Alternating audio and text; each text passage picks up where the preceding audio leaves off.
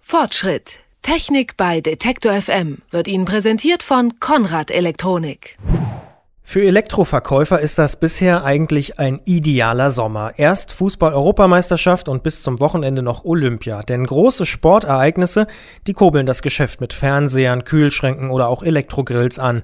Doch was passiert eigentlich mit den alten Geräten? Viele Väter stellen die Dinge erstmal auf den Dachboden oder in die Garage, aber natürlich schmeißen viele die Geräte auch direkt weg. Was für den Einzelnen sehr komfortabel ist, ist gesellschaftlich und ökonomisch durchaus ein Problem, denn in diesen Geräten stecken Rohstoffe und Ressourcen, die immer knapper werden auf dieser Erde. Müssen wir uns also als Gesellschaft davon verabschieden, dass alle drei Jahre ein neuer Fernseher ins Wohnzimmer kommt? Und was kann eigentlich jeder Einzelne von uns tun? Fragen an Ottmar Deubzer, er forscht zum Thema Entsorgung Entsorgung und Verwertung von Elektrogeräten, unter anderem am Fraunhofer Institut für Zuverlässigkeit und an der Universität der Vereinten Nationen. Ich sage schönen guten Tag, Herr Deubzer. Hallo. Immer mehr Untersuchungen zeigen, Herr Deubzer, ausrangierte Elektrogeräte sollten uns nicht egal sein. Warum? Ja, zum einen, weil sie, äh, Sie hatten schon gesagt, wertvolle Ressourcen enthalten. Also man findet zum Beispiel äh, Gold, Silber, Palladium darin, äh, aber auch Kupfer. Äh, darüber hinaus dann aber auch leider viele toxische Stoffe. Das reicht von Blei und Cadmium, die zwar eigentlich verboten sind in diesen Geräten, aber immer noch enthalten sind, weil sie teilweise technisch nicht ersetzbar ist. Bromierte Flammhämmer, die unter Umständen problematisch sind. Ähm, ja, aus diesen Gründen ähm, ist Elektronikschrott auf der einen Seite ein eigentlich ein Schatz, auf der anderen Seite aber eben auch äh, ja, giftig. Hm. Über wie viel äh, an Gewicht, an Menge sprechen wir da eigentlich, wenn Sie sagen, da ist Gold drin? Wie viel Gold ist das? Ist das ein großer Batzen oder ganz wenig? Also es kommt darauf an natürlich, wo, äh, wo welches Gerät man anschaut.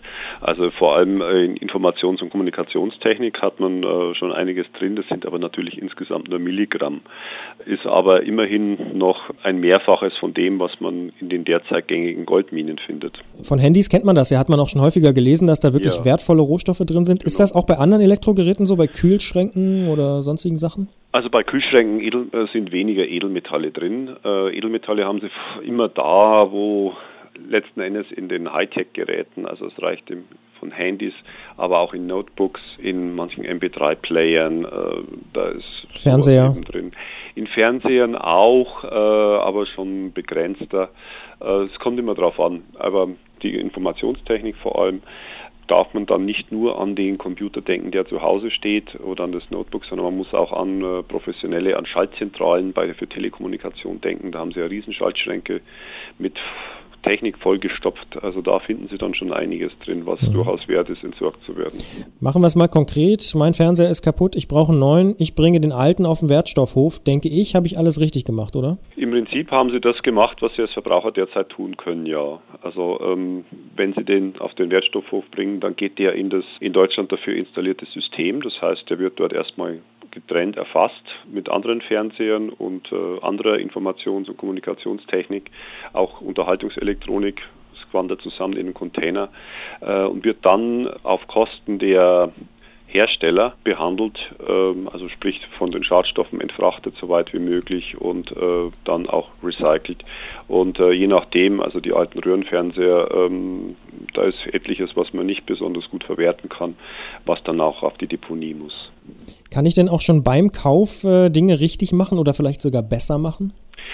Also beim Kauf ähm, ist es bezüglich der Inhaltsstoffe schwierig, das ist ja nicht weiter ausgezeichnet und es gibt natürlich Hersteller, die vielleicht mehr oder weniger Schadstoffe drin haben, aber im Wesentlichen muss man davon ausgehen, also viele Schadstoffe sind reguliert. Es gibt die ROS-Richtlinie, die äh, in Europa gilt, wonach also Blei, Cadmium, Quecksilber, sechswertiges Chrom gar nicht mehr drin sein dürfen, außer es ist technisch erforderlich. Da gibt es einige Ausnahmen, wie gesagt.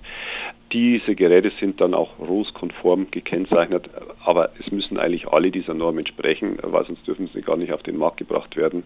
Darüber hinaus ist es aber dann für den Verbraucher schwierig, äh, ob in einem Kunststoff zum Beispiel mehr oder weniger Flammhämmer drin sind oder umweltfreundlichere Flammhämmer. Das ist manchmal noch ausgezeichnet, aber also in puncto Schadstoffen haben sie da, gut, es gibt vielleicht noch äh, Geräte, die mit dem blauen Engel versehen sind aus bestimmten Gründen. Also wenn Sie solche, solche Label noch sehen, da haben Sie noch eine Chance zu reagieren. Das ist zumindest ein Anhaltspunkt. Ein Anhaltspunkt ja. haben Sie. Sie haben gesagt, es ist schwierig. Ich finde es auch vor allen Dingen deswegen schwierig, weil man ja den Eindruck bekommt, dass man eigentlich alle zwei, drei Jahre tatsächlich so ein neues Gerät auch braucht. Nicht nur, weil die Geräte häufig dann scheinbar termingerecht kaputt gehen, sondern auch, weil sie nach drei Jahren eigentlich, gerade wenn es Informationstechnik ist, eigentlich schon veraltet sind. Mhm. Wie entkommen wir denn diesem Neuanschaffungswahn? Das kann man im gewissen Rahmen natürlich für sich selbst entscheiden. Also bei Fernsehern, da haben sie ja weitreichende Freiheit, ob sie wirklich alle drei Jahre einen neuen brauchen. Ich glaube, das ist auch nicht so üblich, sich alle drei Jahre einen neuen zu kaufen. Also hier sind sie noch relativ autark. Äh, da steht ja bei Ihnen zu Hause meistens relativ isoliertes, für sich äh, alleine genutztes Gerät. Gut, wenn Sie natürlich jetzt äh, einen Computer haben, können Sie das im Prinzip auch entscheiden. Aber wenn Sie mit anderen zusammenarbeiten, wird es dann schon schwierig, weil es das fängt dann schon mit den üblichen Updates an. Irgendwann ist das Ding so abgedatet, dass es so überfrachtet ist, dass es einfach schnell genug ist. Also sprich, der Sprung dann von immer zur nächsten Windows-Generation frisst Ressourcen, die nächste Office-Version muss drauf, frisst Ressourcen. Also wenn man das regulieren möchte, dann äh, muss man rundherum erstmal konsequent sein und so weit wie möglich auch die alte Software weiter nutzen, sonst laufen sie da immer in diese Falle, dass irgendwann das Ding zu langsam wird. Mhm. Sie können dann natürlich noch gucken, manchmal kann man gerade bei Informationstechnik, wenn man Computer hat, äh, einfach mal mit einer kleineren Maßnahme das noch weiter nutzen, wenn man zum Beispiel einen Arbeitsspeicher erweitert.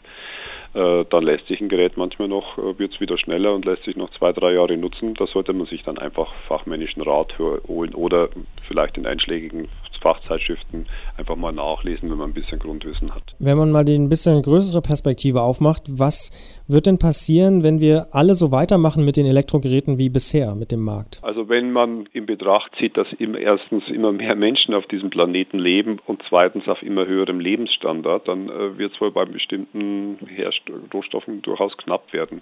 Man muss sich vor Augen halten, äh, dass man manche Probleme äh, derzeit mit Recycling auch gar nicht lösen kann. Also Sie können zwar Edelmetalle und auch Kupfer und dergleichen können Sie sehr gut recyceln aus Geräten, aber in etlichen Geräten finden sich auch ähm, Metalle wie Indium zum Beispiel in LCD-Fernsehern. Äh, die finden sich dort in kleinsten Konzentrationen. Äh, selbst wenn Sie das möchten, können Sie es derzeit nicht recyceln. Das heißt, diese Rohstoffe gehen verloren. Ähm, sind zwar pro Gerät jeweils nur wenige Milligramm, aber durch die Masse der Geräte endet man dann, ist man dann schnell im Tonnenbereich. Die Hälfte oder zwei Drittel der Weltproduktion an diesen Metallen wie Indium geht dann sehr schnell in solche Geräte. Ähm, also hier sehe ich dann schon ein Problem, dass man durch, diese, äh, durch diesen dissipativen Gebrauch, wie es im, Fach, im ähm, Fachterminus heißt, auch an Rohstoffgrenzen stößt. Das sagt Ottmar Dolbzer. Er forscht zum Thema Entsorgung und Recycling von Elektroschrott. Herr Dolbzer, haben Sie vielen Dank für das Gespräch. Danke. Fortschritt. Technik bei Detektor FM wird Ihnen präsentiert von Konrad Elektronik.